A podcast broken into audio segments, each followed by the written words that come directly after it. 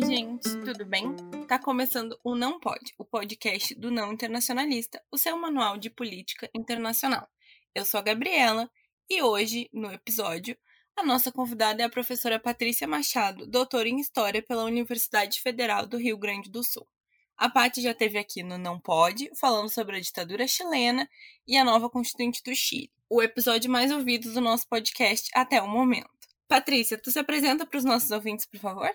Claro, primeiro que eu fico feliz aí com essa informação, né? Significa que está chegando a mais gente notícias e, e, enfim, reflexões sobre os nossos vizinhos, né? Uh, então, eu sou a Patrícia, eu sou formada em História, tenho mestrado e doutorado e sou prof na Universidade La Salle no curso de História e também algumas disciplinas de Relações Internacionais. E sou uma aficionada aí por história latino-americana, mais especificamente Cone Sul, então casa bem com o tema de hoje. No episódio de hoje, então, a gente vai falar sobre as eleições presidenciais no Chile. Antes de tudo, Paty, tu pode contextualizar essas eleições e a importância delas na América do Sul? Claro, vamos lá. Aí, fazer já o jabada do episódio anterior, né? Que é interessante para quem eventualmente está chegando agora a partir de, desse episódio, porque está aí tentando entender o que está acontecendo no Chile, pegar o, e escutar o episódio anterior, que a gente falou sobre a nova Constituinte, a formação da Assembleia Constituinte no Chile, Começou com o que eles chamam lá de estalido social, eh, que foram os movimentos de 2019, que levaram a formação aí, a convocação de um plebiscito. E nesse plebiscito era perguntado se a população chilena gostaria de mudar a Constituição, que era uma Constituição, é uma Constituição pinochetista, né? Constituição de 1980, uma Constituição otorgada, vinda então né, de, de cima para baixo, sem participação popular.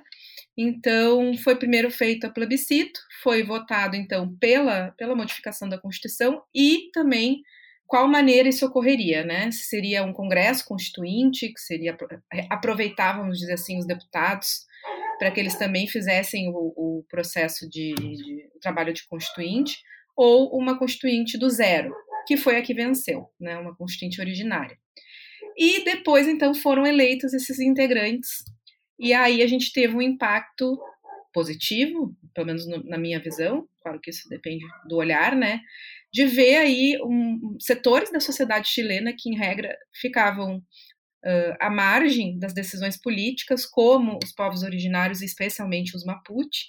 Isso ficou bem uh, calcado no fato de que a presidenta da Assembleia Constituinte é uh, a Elisa Loncon, que é uma, uma indígena de origem Mapuche, uma professora é, universitária, e também outros constituintes que são de origem indígena, fora também uma grande participação de mulheres e uma vitória significativa de uma nova esquerda ou de candidatos que são ditos independentes. E essa constituinte, né, essa formação, foi também vista como uma derrota da direita tradicional, que é ligada a, ao partido e à coligação do atual presidente Sebastião Pinheira. Então, as eleições presidenciais e de legislativo que aconteceram agora algumas semanas atrás, elas vinham nessa nesse contexto de transformações que começaram lá. A gente vai dizer que começaram em 2019 pelo estalido social, mas na verdade a gente vai ter desde a redemocratização uma série de, de eventos que já mostravam que os movimentos sociais no Chile estão vivos, né? Tanto que é, de um deles, né, do movimento estudantil, que surge uma das figuras que está agora no segundo turno. Mas então é nesse contexto que chegamos às eleições que deu esse resultado peculiar e deixou todo mundo um pouco sem entender algumas coisas que eu acho que é um pouco também das próximas, né? Dos próximos assuntos que a gente vai entrar aqui. Certo. Então, qual é o perfil dos candidatos chilenos uh, nessa eleição e o que, que a gente pode esperar do segundo turno que vem por aí? Bom, essa, essa segunda parte eu não vou nem me arriscar como historiadora que sou, né? A gente só fica ali. Eu não queria ser analista política nesse momento, porque né, não está sendo fácil. Uh, o perfil dos candidatos. A gente teve uma polarização significativa agora no primeiro turno, e mais algumas surpresas, né? Os principais candidatos que ficaram primeiro e segundo lugar e que estão indo agora para o segundo turno é então o José Antônio Cast, que representa uma direita radical ou uma extrema direita, né, depende um pouco do conceito que cada um quiser usar, e uma esquerda, que é essa nova esquerda, que se distanciou da esquerda tradicional e que está sendo representada aí pelo Gabriel Boric. Mas tivemos também representantes da direita tradicional, que seria a continuidade do governo do Sebastião Pinheira. Tivemos também a Concertación, que é essa é, congregação desde o fim da ditadura, que agrega diversos partidos de centro, de centro-esquerda, e que já tinha chegado ao poder com o Ricardo Lagos e a Michelle Bachelet no início do século XXI e algumas outras figuras peculiares, então, como o caso do terceiro colocado, que é o uh, Franco Parisi, que é um chileno que não vive no Chile e que ganhou aí bastante voto. Foi uh, uma surpresa aí na, no resultado final. Mas o, os dois principais são o Cast e o Boric, e a gente tem então esse cara que é um advogado que já foi deputado várias vezes, que é o Cast, e que era parte da União Democrática Independente, que é um partido pinochetista, de origem pinochetista, ele tem ideias bem radicais, de extrema direita. Ele agora está surfando. Na verdade, desde 2017, que foi quando ele concorreu pela presidência, ele conseguiu 7%, quase 8% dos votos. Já tinha sido um alerta e está de acordo aí com, com enfim, sabemos bem, né? Brasil 2018, tinha tido a eleição do Trump e vários outros líderes de extrema direita. Ele é um cara que ele reivindica é, o governo militar, né, a ditadura do Pinochet. E, bom, também aqui pelo Brasil a gente pode dizer que isso não é muita novidade, né? Ele acabou saindo desse partido do, da UDI e uh, liderou a ação republicana que originou o Partido Republicano, que é esse partido pelo qual ele está concorrendo agora. Ele tem pais que têm origem alemã, que foram para o Chile e migraram na década de 50, né? Eu não sei mais detalhes desses, dessa, desses pais, mas é importante salientar que a gente teve aí um Chile e Argentina recebeu alguns imigrantes alemães pós Segunda Guerra. E no caso do Chile, a gente tem um episódio específico ligado à questão da ao período da ditadura que a colônia de Dignidade, que era um lugar muito um campo concentracionário de uma certa maneira, que foi usado para presos políticos e que tinha aí um cara que era alemão, ele era alemão. Tem filme e tem documentário na Netflix, não, não, não cabe aqui. Mas se especula, né, essa, essa ligação aí, essa descendência do Cast. Mas para além disso, o que a gente tem de, de efetivo é que ele foi um cara que, na sua juventude, fez campanha pelo Si no plebiscito de 88, que era pela manutenção do Pinochet no poder. Tem o filme que se chama No, com o Gael Garcia Bernal, que vai mostrar exatamente a campanha pelo não, que foi a que venceu. Ele é contra a nova Constituição, ele foi contra a Constituinte, ele é contra mudar a Constituição, né? E, obviamente, aí uma pauta que está relacionada diretamente, ele é contra os julgamentos e as condenações de repressores que estão uh, cumprindo pena já, condenados por crimes contra a humanidade. Então, esse é um lado. E o Boric, como eu falei, é um cara que vem aí do movimento estudantil, ele foi um líder estudantil acho que desde desde do, do secundário, que eles chamam, depois líder estudantil universitário, ele ocupou vários cargos aí, e uh, já foi presidente da Federação dos Estudantes, junto com outras figuras como a Camila Valerro, eles uh, se, se, colocaram aí como essa nova força, principalmente depois de 2011, que aconteceu esse movimento bem forte, principalmente de estudantes universitários, e ele é deputado desde 2014, acho que ele se elegeu em 2013. Então, assim, é um cara mais novo, um cara mais jovem, é um cara já nascido no fim da ditadura e que representa essa nova força política uh, proveniente de movimentos sociais, especificamente do movimento estudantil. Então, nós temos uh, duas figuras bem diferentes, uh, com perfis bem diferentes, e é isso que está nos deixando aí curiosos, né? a Constituinte do Chile foi bem abrangente. Então, como é que se explica essa polarização das eleições? Essa é a pergunta que não quer calar. Porque se a gente pensa nesse estalido social de 2019, lembra das imagens, as imagens das pessoas nas ruas, muitas bandeiras Mapuche, é, muita reivindicação pelo fim desse Estado neoliberal, porque tudo começou com a questão do transporte público, né? E que desencadeou uma série de outras questões, que desencadeou uma repressão por parte da polícia, que são os carabineiros lá. Enfim, causou aí uma série de questionamentos e levou, como a gente sabe, como eu falei ali, a questão do plebiscito e da Constituinte. Então, numa, numa linha imaginária uh, de, vamos dizer assim, evolutiva, a gente sabe que isso não existe, pensaria, bom, se tudo isso aconteceu desde 2019, o governo do Pinheira está com, a maior, com a menor avaliação, acho que desde do retorno da democracia, ele tem 9% de, de aceitação. Então a gente pensaria que provavelmente teríamos uma escolha de acordo com o que a gente viu nesses anos anteriores principalmente pensando nesse resultado de derrota da direita tradicional e até da esquerda tradicional, essa concertação, uh, na eleição dos constituintes. Só que é isso, as coisas são mais complicadas do que elas parecem. Né? Então, eu estava falando do Boric, ele surgiu nesses movimentos de 2011, é, que não foram os primeiros movimentos estudantis. A gente tem do, do, dois pontos muito significativos nessas pautas. O primeiro ocorreu em 2006, que é conhecido como a Revolta dos Pinguins. Né?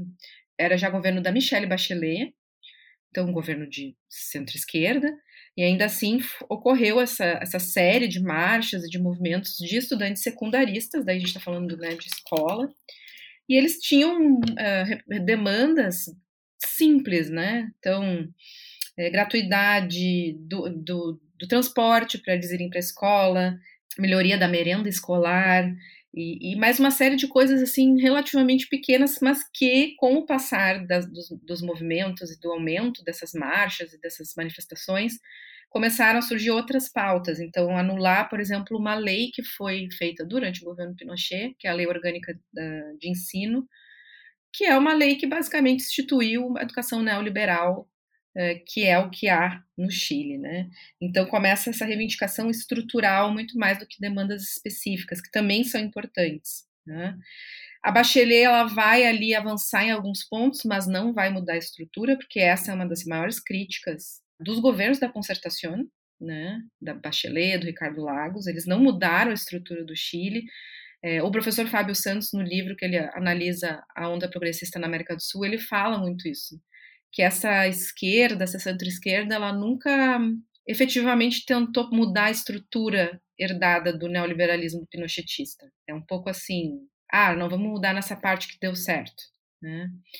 E o Boric ele representa essa esquerda que discorda disso e que, portanto, vai de encontro. E aí vem 2011, que são os, as revoltas mais ligadas à educação pública universitária, e muito essa questão da educação pública como um todo, né? a necessidade de estatizar a saúde, a educação, a previdência, que nada disso é público no Chile.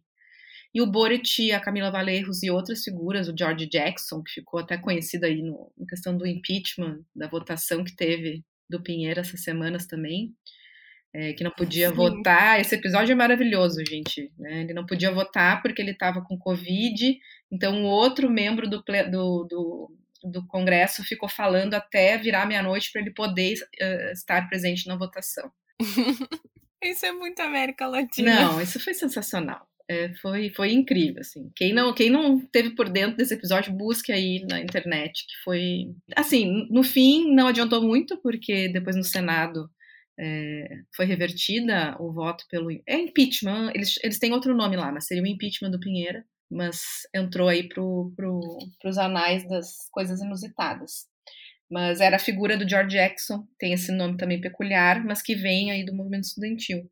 Então, tudo isso para dizer que essa, essa expectativa que, que foi criada, e eu falo até por mim, né, de achar que e, e um pouco na onda das primeiras pesquisas que mostravam uma liderança do Boric, uma, uma possível, real possibilidade dele ser eleito, e que com o passar do tempo e chegando a eleição, o Cast foi cada vez mais aumentando os votos, e aí a gente pensa, como, como assim?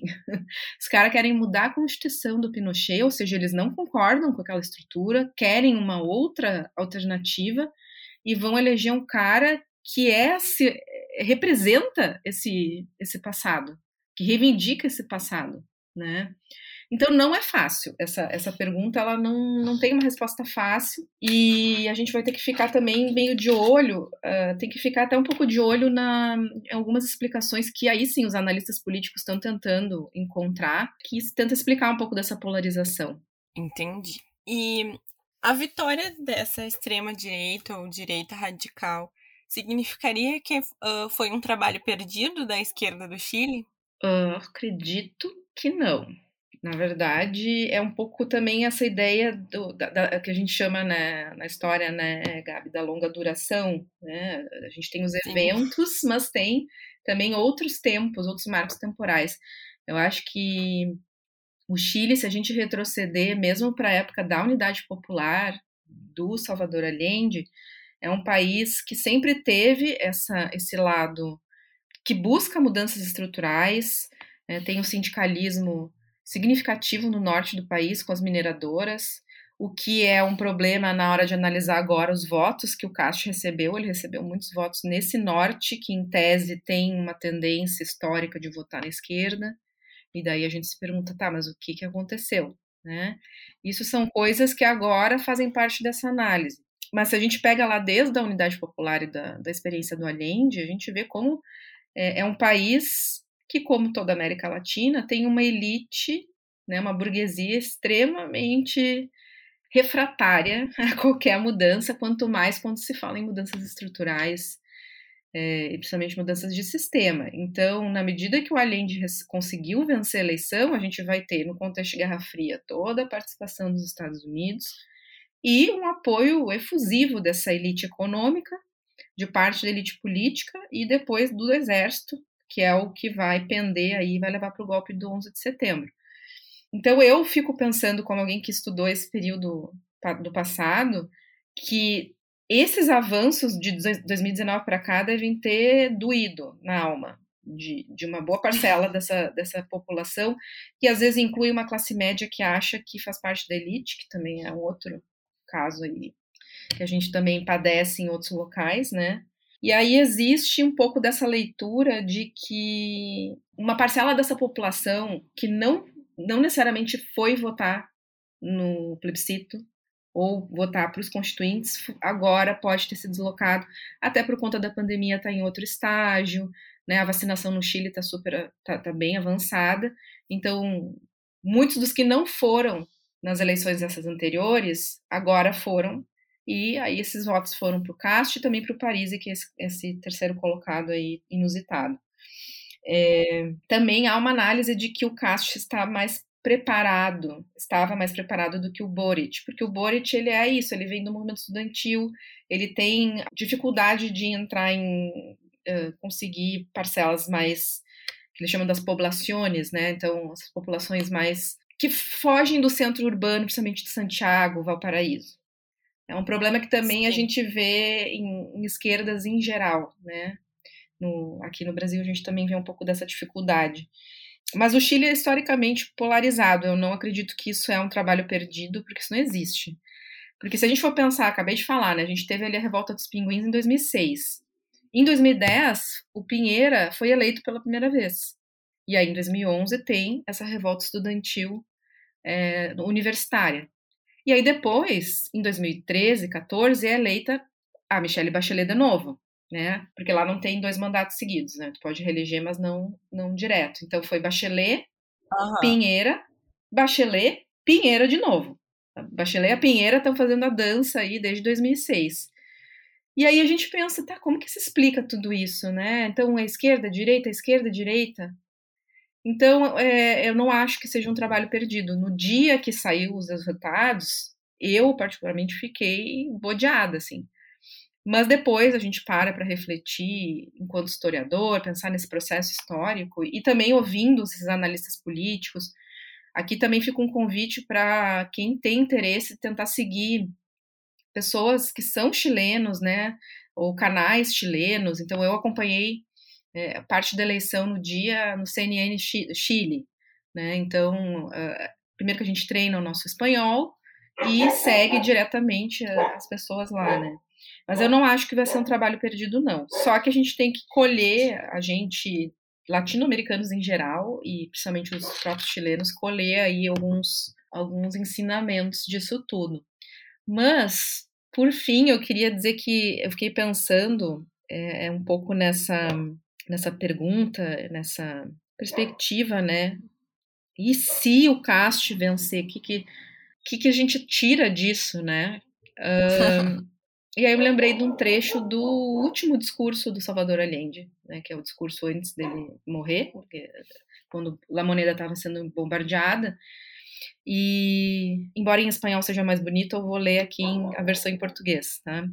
Ele diz em algum tá momento: Eles têm a força, poderão nos avassalar, mas não se detêm os processos sociais nem com o crime nem com a força.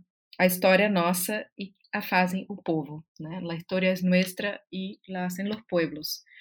Pouco disso, né? 73, uh, 73 a 90 a gente tem uma das ditaduras mais longevas e, e repressivas e genocidas que a gente teve na região e não foram poucas.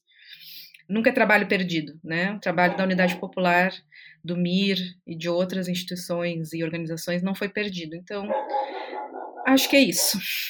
Eu, particularmente, achei grandioso o trabalho dos movimentos sociais da esquerda chilena, porque, afinal de contas, eles criaram uma nova constituinte. Isso é um trabalho que, se eu olhasse assim para a esquerda brasileira, eu não sei se nesse momento seria capaz de mobilizar tantas pessoas a ponto de garantir um projeto político assim. Então, nesse aspecto, eu penso que foi uma coisa grandiosa mesmo. É claro que eu já vi opiniões contra a a ideia da Constituinte, dizendo que a Constituinte foi, assim, a morte da revolta social. Mas eu não, não, não sei se eu concordo. Acho que eu acho que foi válido todo o trabalho para a criação de um novo projeto. Bom, aí a gente pode retroceder, mas aí teria que ser outro episódio, porque a própria unidade popular sofreu muitas críticas e sofre até hoje, né? por exatamente ter ser a via, como é que é chamar, a via socialista, a via chilena para o socialismo, que era uma via, via, via institucional, via democracia, e deu, não deu muito certo, né? acabei de falar, Sim. acabamos de falar ali o fim que o Allende teve e tudo que se seguiu com a destruição do Estado chileno, com a questão do neoliberalismo, né, o laboratório do neoliberalismo. Então, eu acho que um pouco dessas críticas da Constituinte também podem ir um pouco nessa ideia, né, de optar pela via institucional, afinal uma Constituição só, só existe dentro de um Estado democrático de direito, que daí, né, é toda uma formulação específica. Sim. E para finalizar, então, uh, como é que tu entende que os movimentos de esquerda no Brasil devem olhar para essa eleição? Boa pergunta. Eu acho assim, uma das coisas que, que os analistas chilenos estão chamando atenção é para alguns debates, alguns pontos, umas pautas, melhor dizendo, que o CAST puxa e que a gente também encontra paralelos aqui. Então, ele bate muito na questão de segurança pública, que a gente sabe que é uma pauta que a esquerda, é, não é que ela não aborda, mas é uma abordagem, talvez às vezes, muito alheia à realidade do dia a dia. É um tema bem, bem complicado. Mas isso é uma das coisas que estão chamando atenção na campanha dele, fala muito sobre segurança pública, o Chile voltar a ser ordeiro, né, essas palavras de ordem. E se a gente pensar que de 2019 até agora, passando a pandemia junto no meio desse bolo, há um, um, uma certa estabilidade no país. Quando alguém fala, não, agora deixa que eu coloco em ordem, isso atrai, né? É... Sim. Também tem a questão migratória, que não pode, não pode ser deixada de lado. Tem, principalmente no norte do Chile, talvez, eu não sei se isso explica esses votos do CAST em estados do, do, né, nas províncias do norte, porque é por ali que chegam muitas correntes migratórias, principalmente de venezuelanos. Aí põe o país em crise, a crise da pandemia, que na verdade está todo mundo numa crise econômica e tal gera um incômodo, mais todas as outras questões de xenofobia. Então, essa é uma pauta que daí ele tem aquele discurso trampista, né? Do tipo, vou construir um muro e daí ninguém mais entra pelo norte do Atacama. E a crise, a crise econômica, porque a pauta dele é menos impostos. Eu não sei, menos Estado no Chile se vai tirar do quê? Porque já não tem, né?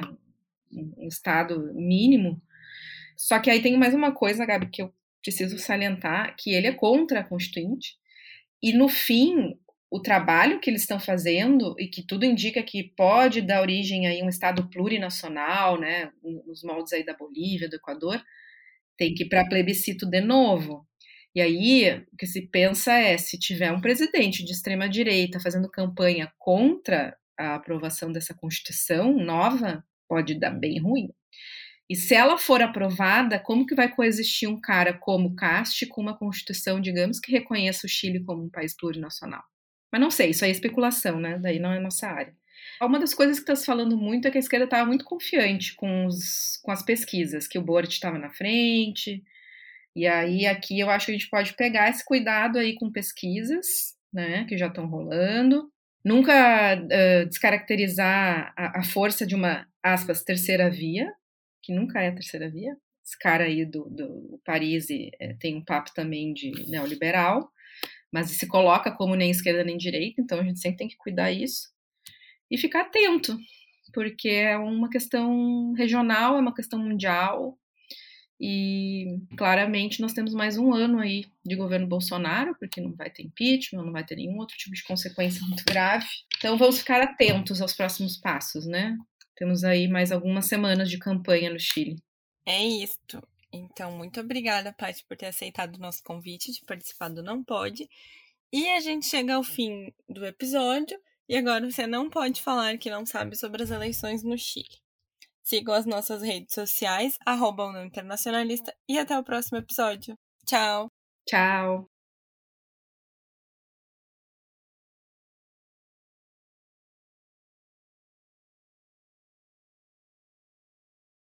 Música